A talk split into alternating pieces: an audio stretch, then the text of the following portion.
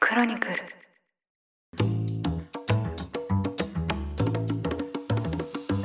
おはようございます5月8日日曜日ニュースコネクトパーソナリティの野村貴文ですこの番組では平日毎朝5分間で世界のメガトレンドが上がるニュースを解説しています常日頃からお聞きいただきまして誠にありがとうございますさて今週1週間はゴールデンウィーク特別編として日曜版ニュース小話でおなじみの塩野誠さんとともにリスナーの皆さんからのお便りにお答えをしてきました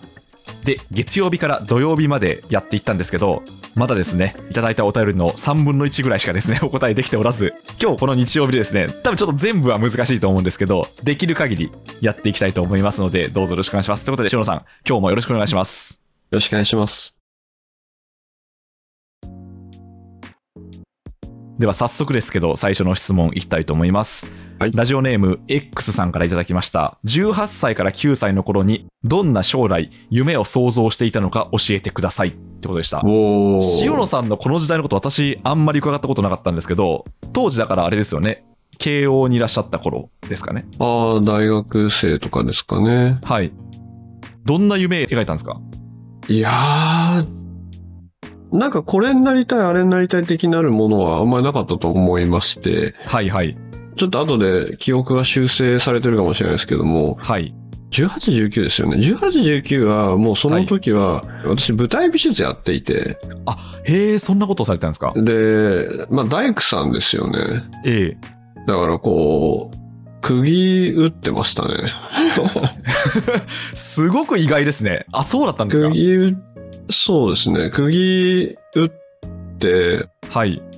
この木のホゾとか作って ましたねへえ。だ大道具さん的なことをされてたってことですよね。そうですね、まあ、舞台美術をそうやっててでもまあすごい巨大な2階建てとか建てちゃうんですけど、はいはい。ええで舞台って釣り物って言って下からこうニョキニョキ建造物を作るっていうのと、はい。上から何層にわたって物を釣ることで立体感を作ったりとか演出したりするんですね、うん。で、その釣り物でどう立体感を作るかとかをずっと考え続けてるんで、はい。街とか見ても、あれ、これ何釣りでこうやったら作れんじゃねえかみたいなのを考え 始めるっすごいですね。解像度が全然違いますね、それ。ていう、あの街を見るとどう舞台で表現するかっていうのを考え始めるっていう時期がありましたね、多分へ18、19。ーそうだったんですね。え、じゃあその演劇とか舞台美術の世界に行こうとは思わなかったんですかその後どっかで転換されたってことですかあ、思わなかったですね。うん、思わなかったのは、なんでですかね。うん、まあ多分そんなに才能もやる気もそんなにないと思ったっていうのと、はい。結構その、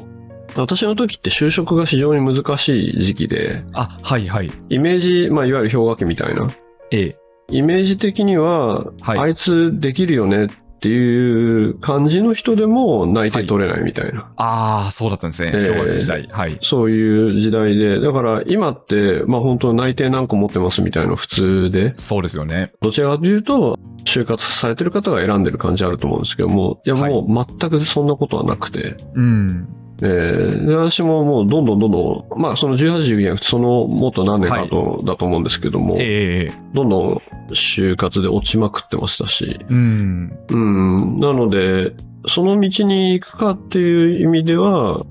どっかでそういうのにやったらいいなって思ってて、で実はい際その後、エンターテインメントとか映画とか関われるんですけど、はいはい。最初に行くのは、自分が最も知らない不得意なところに行こうと思ってああ、はい。はいましたね。あそうだったんですね。それがあれだったんですか、金融だったんですかそうですね。本当はあの、日本のメーカーでものづくりとかが好きだったんで、そういうのはもい。に興味があったんですけども、まああんまりご縁がなくて、ええ。で、まあ外資の外銀に入って、はい。まあ一番自分から関係ないところから入ってって、で、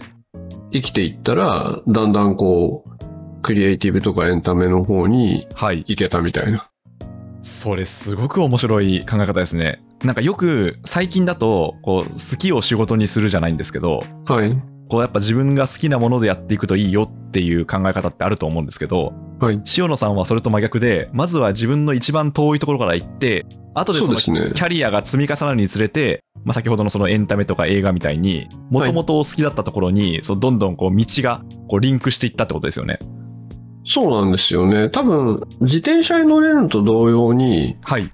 さっきの舞台美術にはまれるのと同様に、はい、好きなこととか、あ、結構リラックスしてできちゃうなっていう遊びって、はい。できちゃうと思うんですよ。うんうん。後になっても。あ、なんですかね。自転車って乗れると思うんですよ。何年か経っても。うんうんうんなんですけども、不得意なことって多分やんないとできなくて。はい。で、私はどちらかというと追い詰められないとやらないんで。うん。で、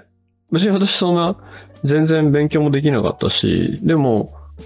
法律とかファイナンスとか全然ゼロなんで、はい。やってから行ったら、あとは楽かな、みたい な。ああ。これはなんかあれですね。ぜ ひ、あの、こう、就活生の皆さんにもこのお話は聞いていただきたいですね。そう、だから結構、その、ファイナンスとかリーガルの人だと思われがちなんですけど、うん。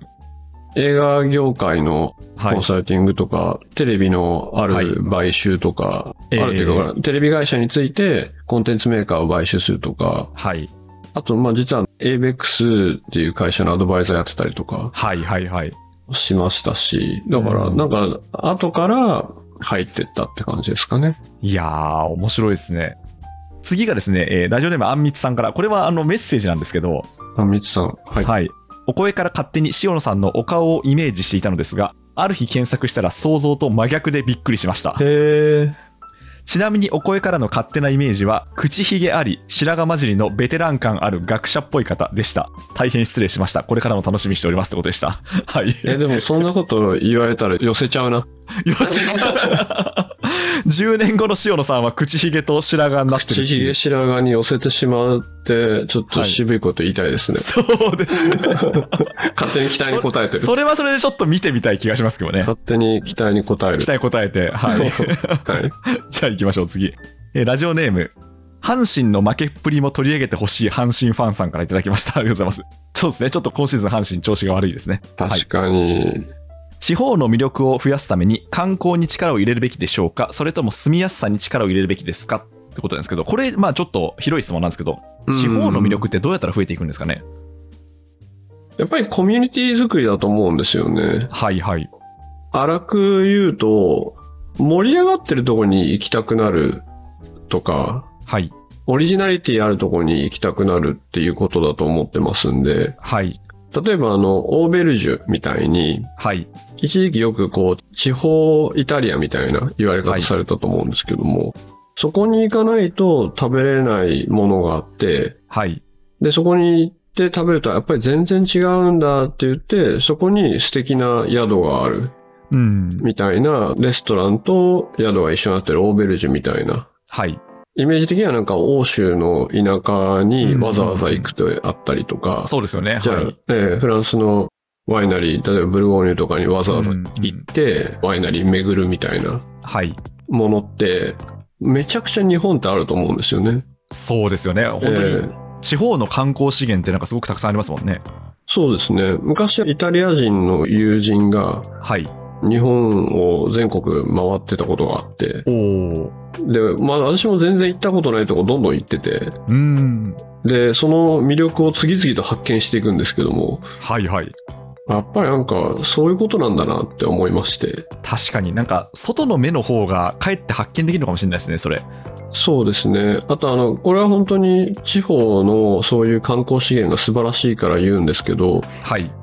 ミニ東京、ミニ大阪みたいのになっちゃダメで、うんだからそこは本当にオリジナリティと今のモダンな美しさっていうか、そういったものをやっぱり研究すべきで、はいえーでも今すごくファッションの世界なんかも地方初で地方のルーツを大事にして、まあ、そこからいきなりパリコレみたいな話はってあるわけですし、あと日本は何といってももう食べ物が世界最高峰にそうですよね。美味しいし、うん資源があるんで、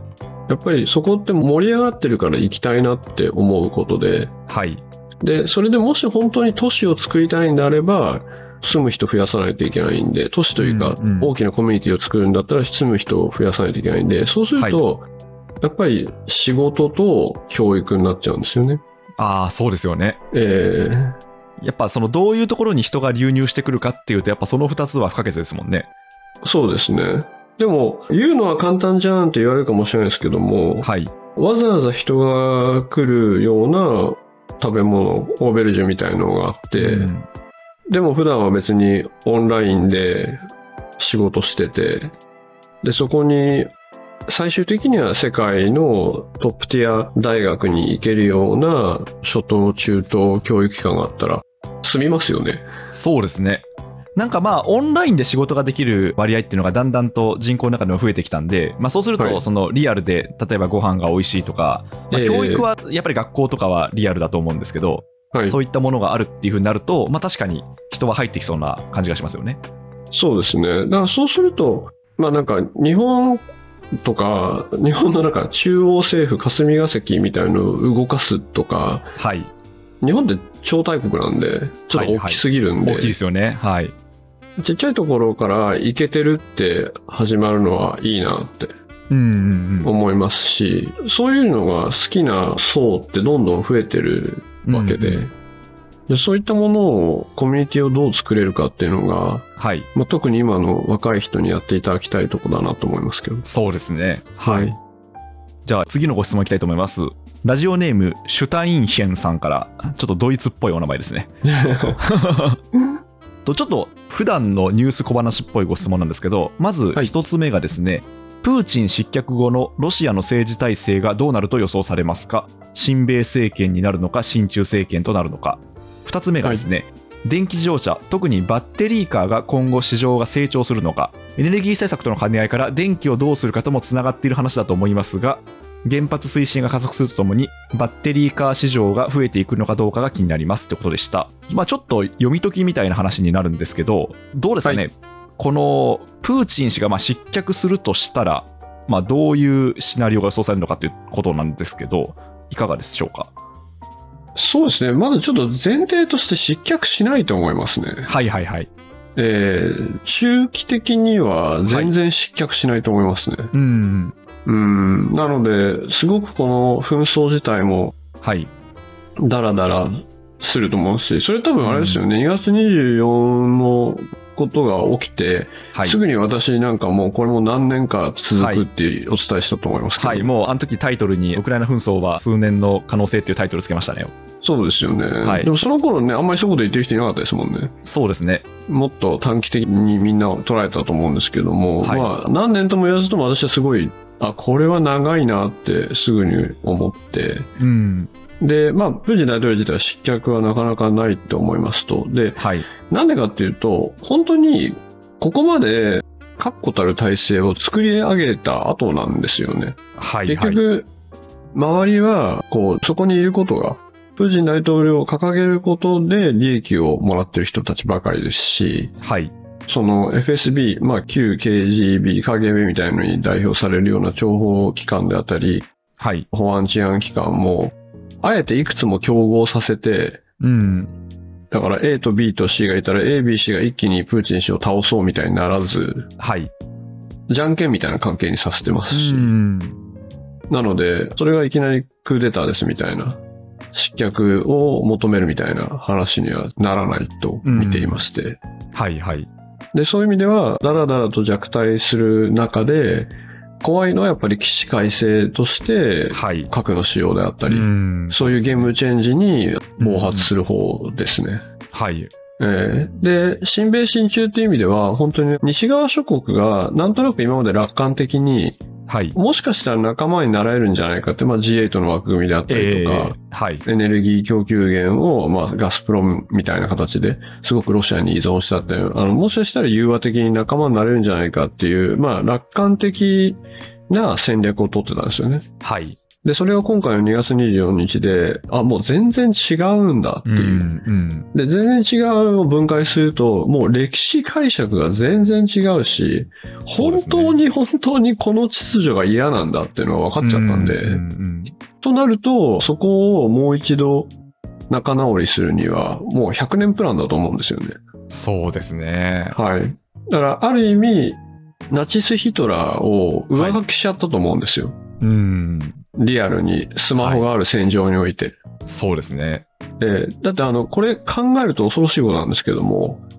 100年後にこの戦争の映像がいスマホで撮ったやつ残ってるはずなんですよ。そうですね。まあ、綺麗な形で残ってるでしょうね。そうなんですよ。で、それっはてい人類が経験したことないんですよね。確かになまあなんかその例えば第二次大戦とかでも写真とか荒い映像とか残されてますけど、えー粗いモノクロのね、ああいう、はいありますけども、現場の人がはい、マイビデオカメラで撮ったやつないじゃないですか。ないですねはいそれが市政の市民が撮えっえた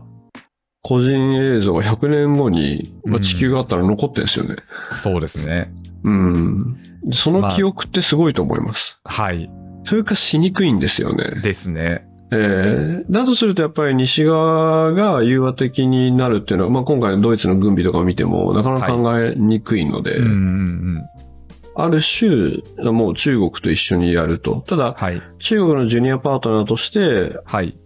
これ、ある言い方なんですけども、え、じゃあ、ロシアって中国のトウモロコシ畑とガソリンスタンドになっていいのかっていう議論が多分起こると思います。はいはいはいはい。だからまああれですよねそのロシアも当然そのプライドがあるというかまあ多分今回の歴史認識はそうなんですけど、まあ、大国としてのプライドがありますよねおっしゃるとりですね。ただ、まあ、中国と組むしかないっていう。うんそういうことですね、はい形ですねわかりましたはいはい。あともう一つのご質問で、バッテリーカー市場っていうのは今後成長していくものなんでしょうかってことですが、いかがでしょうか。これはもう本当電気がどうするかですよね。特はに、グリーンなものがはい。どうやって作られるかなんで、で、まあ日本でこれを言っちゃうと、だから選挙に影響しちゃうんで、今のところ言わないっていうのはやっぱり原発だと思いますんで、えー、そうですよね。うん、だからこのエネルギー問題は、本当に今回の件でロシアからの石油と LNG、はい。ガスですね、はい。が、まあ大体10%未満ぐらいで、6%とか9%ずつあると思うんですけども、はい。そういう地政学的リスクが思いっきり出た際に、うん。誰がどうやって原発のお話を始めるかですよね。そうですよね。えー始まってないですもんね。始まってないですね。まだ現時点では。えーそれにものすごく電気、そして電気自動車は依存しますよね。はい。はい。確かにな。まあでもどうなんでしょうかね。やっぱこの流れとしては始めざるを得ないですよね。 2C のコンシューマー消費者向けというよりは、結局、まだ日本にはマザー工場として、いろんなメーカーさんの基幹工場が残ってたりするんですけども、はい。やっぱりこの電気価格じゃもう成り立たないっていうところまで行っちゃうと、うん本物の空洞化がしてしまうんで、はい。でで、実際半導体とかを誘致したいとかすごく叫んだとしても、はい。いや、日本のエネルギーコストでは無理ですよって言われちゃうと来ないんで、そうですね。えー何かのタイミングで、ちょっと政治に影響されつつ、原発、そして電気どうするか問題っていうのは、はい。やらないといけないんで、いや、もちろんだから、いや、もう本当に原発ではやらないんですっていうこともあろうかと思うんですけども、でもそうすると、そのエネルギー価格に甘んじた上で、どういうエネルギーミックスをするかっていう。で、例えばその空洞化は仕方ないと思うかっていう議論になるかと思います。はい。わかりました。はい。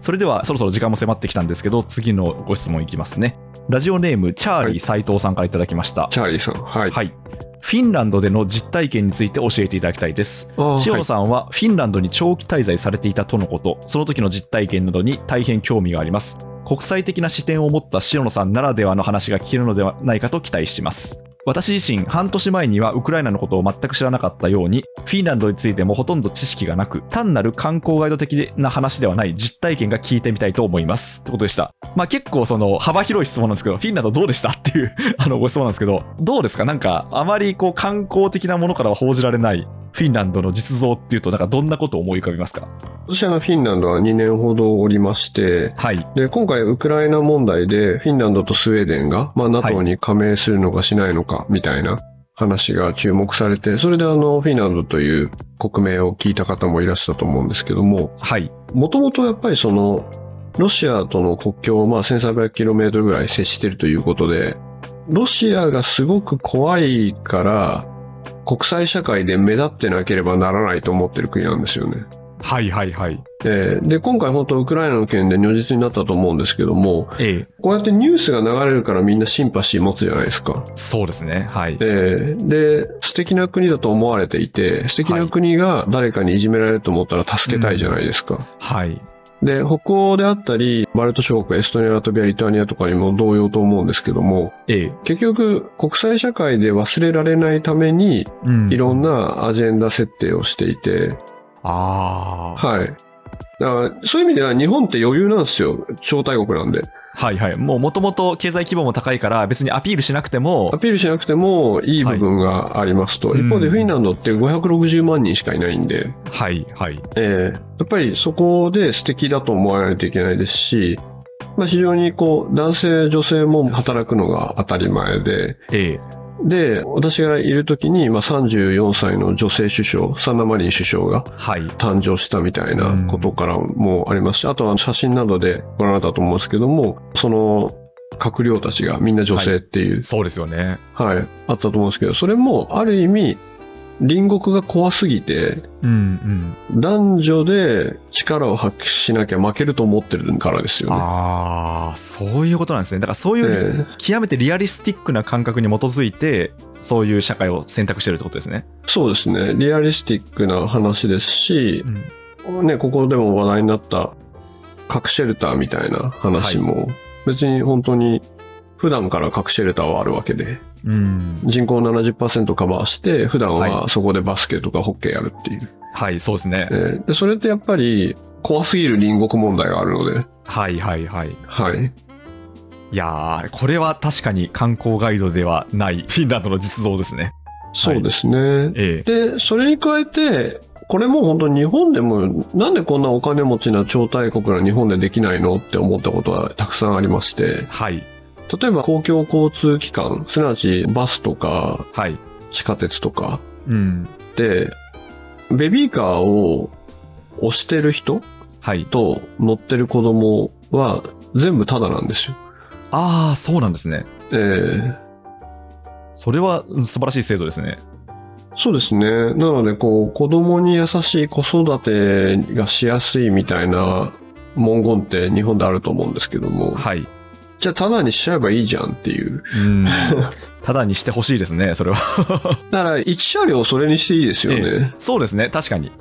ええまあ、そしたらあれですもんね。よくあるお子さんが泣いちゃって、周りの、例えば寝ている方が舌打ちするみたいなことっていうのも、ちょっとは減りそうですもんね。いや、そうなんですよ。おっしゃる通りで、一車両それ用にしたら、朝の通勤電車の時は、はいとてもじゃないけど、お子さんとベビーカーなんて無理ですとかって、うんうん、何かを侵害してるはずなので、そうですね。確かにそれは何かを侵害してますよね。ええしてるはずなので、別はにい一車両、ベビーカー車両でいいじゃないと。うん。で、それってなんか、じゃあもう、いやもう技術的問題がありましてとか、はい。ないじゃないで すか。ないでしょうね。はい。ないですよね。ええ。 まあ、もう、あの、意思の問題でしょうね。医師ですよね。はい。だからそう考えると、あ、なんだ、こういうことできるんだと思はいうことはうん、それで感じましたね。なるほど。いやー、これいい話ですね。あの、じゃあ最後にですね、それに関連してもう一個取り上げたいと思うんですけど、はいラジオネームココさんからいただきました。塩野さん、野村さん、はじめまして、いつも楽しみに拝聴しております。塩野さんの愛のあるニュース小話大好きです。私は地方都市で家族経営の会社の役員を務めております。フィンランドにお住まいだった塩野さんに伺いたいのですが、特に女性に物おじせず、のびのびと働いてもらうためには、どういった心がけや努力が効果的だとお考えでしょうか。女性がお互いに牽制したり自分の能力を低く見積もったりする癖をやめるために北欧の社会や教育で大切にされている考え方や具体策があればお聞かせいただきたいです田舎の小さな会社ではありますが参考にさせていただければと考えていますということでしたはいということでどうでしょうねこのお話についてはうーん、ちょっとまあ、北欧とかフィンランドも、もともとそうではなかったんですけども、はいやっぱりその、80年代、90年代と、まあ、頑張ってそうなってったっていうちょっと経緯があったりするんで、ええ一概にこうすれば解決ってことはないんですけれども、はい。ただ、ちょっとおっしゃるところにヒントあると思いまして、特に自己肯定感の問題はあると思うんですよね。はい、はい。で、やっぱり、やればできるであったり、自分でもできるんだっていう肯定感っていうのは、日本の現場で見てて必要と思いますし、はい。で、だとすると、やっぱり、ある種ちょっと強くでも、立場を作っちゃった方がいいと私は思ってまして。はい。で、だからこのね、前回もちょっとお話しさせていただいたように、じゃあ、まあ多くの場合男性側に管理職になるであったり、経営者になるっていう、はい。能力と準備があったんですかみたい な。いやー、そうなんですよね。はい。えちなみに、シロさんのそのお言葉、ツイッター上でも結構反響ありました。だからそういう意味では小さな役割でもじゃあこの3人の人たちをマネジメントするはいリーダーになってよとか、うん。ここの仕入れはあなたに任せるからとかいろいろあると思うんですけどもやっぱり小さなリーダーにしていく以外ないと思ってまして、はい。えーで小さなリーダーにしていくときに別に全てがうまくいくわけではないんでうん。一回失敗したからアウトねみたいな話ではなくてええアウトねっていうのは外部っぽい話なんですよね。で意味としては、仲間だったら一緒じゃないですか。まあそうですね。えー失敗したから切り捨てられるっていうよりも、その関係性は続いていきますからね。そうですね。おっしゃるとりですね。関係性の話なので、はい。みんなで頑張りましょうの中で、このリーダーはなんとかさんやってみてねっていううんうんことを積み重ねる以外に、より大きなリーダーにしていくことってできないと思うんですよねう。ん。はい。で、その際にリーダー持ち回りでもいいんですよ。うん。リーダーってヒエラルキーではなくて、はい。今月のリーダーでもよくて、ああ、そうですね。確かに。ええまあ役割ですよね。そういった役割を持ってる人って意味ですもんね。そうですね。はい。はい。まさにおっしゃる通り役割ですね。今月のリーダーって回していくと、うん。で、よく、そんな誰も彼もにリーダーの経験、リーダー教育なんて必要ないって言われる方いると思うんですけども、はい。フォロワーシップっていう意味で、リーダーになる経験をすることによって、うまくフォローできるようになるんですね。ええそれって結局飲み会の幹事やったことないとはい。いかに幹事が大変か分かんないじゃないですか。そうですよね。だからやったことない人はドタキャンとかしますからね、普通に。 そうそうそれ、それです。 はい幹事やったことない人のドタキャン問題。ありますよね。まさに。っていうのがあるので、リーダー持ち回ってやってみて、まあ願わくばその中で、あの人のリーダーが良かったんで、あの人にずっとやってもらったらいいんじゃないってみんなが思うことですし、はい。逆に自分がやったら、あ、こんな大変なんだって思って、うん。しっかりフォローしようと思うことですし、そういう実験は別にどんどんやるっていう話で、えーそこでの経験が積み重なっていくと、あのよりリーダーになっていくっていううんイメージで、でそこの肯定感がやっぱり少し、特に女性になかなか経験できてないから自己肯定感が低い部分はあるので、そこはなんかできる気がしますけどね。うんはい。あでもすごくそれはなんかいい仕組みですよね。だから出世競争のゴールとしてマネージャーとかそのリーダーとかっていうのを捉えてしまうとあんまりそういう風にならないんですけどもうなんかみんなが順繰りに担当してみるみたいなそういうやり方もありなんじゃないかってことですよね。あ、そうなんですよ。まさにおっしゃる通りで、サラリーパーソンの仕上がりではないんですよ。はいはいそうですよね。うん、うんで、それで仕上がったから安泰だぜっていうんじゃなくて、うんうん結局その仕組みとしてのリーダーですし、はいある意味仕組みができたら次の人に任せて、仕組み作りができる人は次に行った方がいいですし、そういうことですね。はい。うんそういうイメージですね。だからはい小さな組織であればあるほど、みんなで実験しようっていうべきなんですよね。うんそうですね確かに。うんまあ、ご質問者の方はなんかそういった意思があるんじゃないかという感じもいたしそまうすですよね。きっはといそうですよね。そうですね、はいぜひちょっと実験していただければなと思います。そうですね。実験はお金かかんないですから、そうです実ね験しましょう。はい。